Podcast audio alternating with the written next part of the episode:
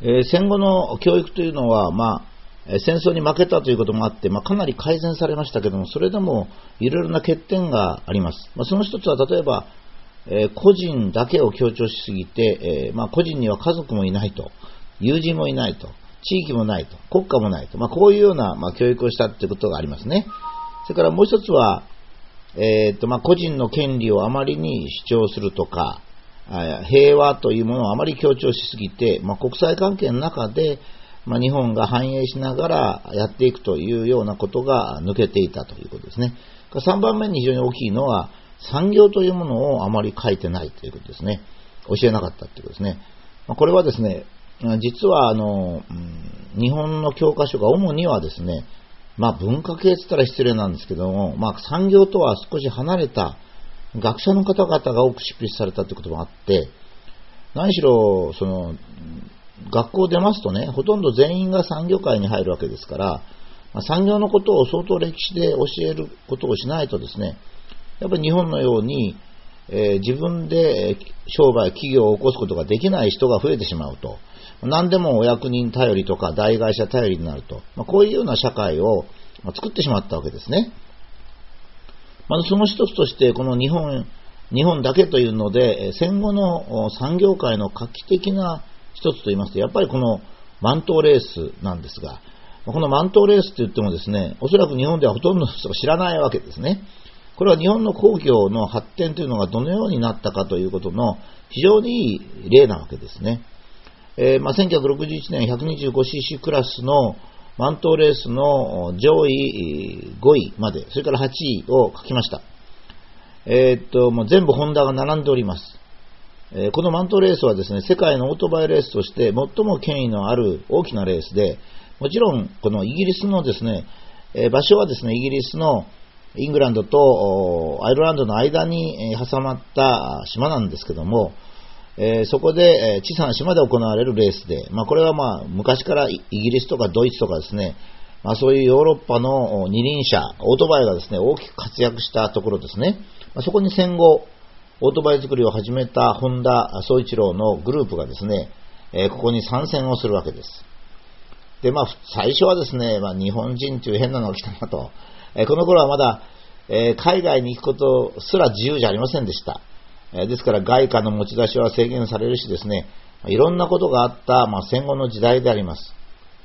えその時代に、まあ、本田宗一郎をはじめですね、日本の技術人がこのレースに臨んで、やがて、え1961年になりますと、125cc クラスをほとんど総なめにするという状態になります。これこそがですね、なぜ戦後、日本がですね、また再び世界一になったかという、工業で世界一になったかということをよく理解することができる事件であります。で、さらに、このことはどういうことかと言いますとですね、えっ、ー、と、日本人の技術の優秀さはどこにあるかということをよく示しております。それがですね、100年かけて伝統を作ってきた、えー、イギリス、ドイツをですね、あっという間に抜くぐらいの技術力であったと。まあ、あのもちろん日本の工業技術がですね世界一になる、えー、ジャパンアズナンバーワンと言われるようになるには、まあ、それなりのいろんな別の要因もあります。しかしですね、やはり技術は技術なんですね。つまりレースなんです。自動車レースなんです。自動車レースというのはですね、技術だけがある意味では突出して出てくるものなんですね。だから、あのこの 125cc クラスのマントレースを全部支配したということは、もう世界に日本のオートバイに勝つような、これ勝つのレースで勝つんじゃないですよ。えー、工業として勝つようなところはないということを意味しています。もちろんこのホンダが先鞭をつけたこのレースには次に鈴木が勝ち出し、さらにヤマハが勝ち、川崎が勝ちですね。まあ、日本のオートバイの全盛時代を作ることになります。素晴らしい結果ですね。これはですね、なぜそうだったか。これは第一にはですね、このブログにも書きました、シリーズも書きましたけども、明治の初め、江戸の終わりから明治の初めにですね、日本は、ま、天皇陛下を中心とした平等社会でしたから、えー、外国から来る外国語で書かれた医学書、工学書、理学書をですね、日本語に訳すと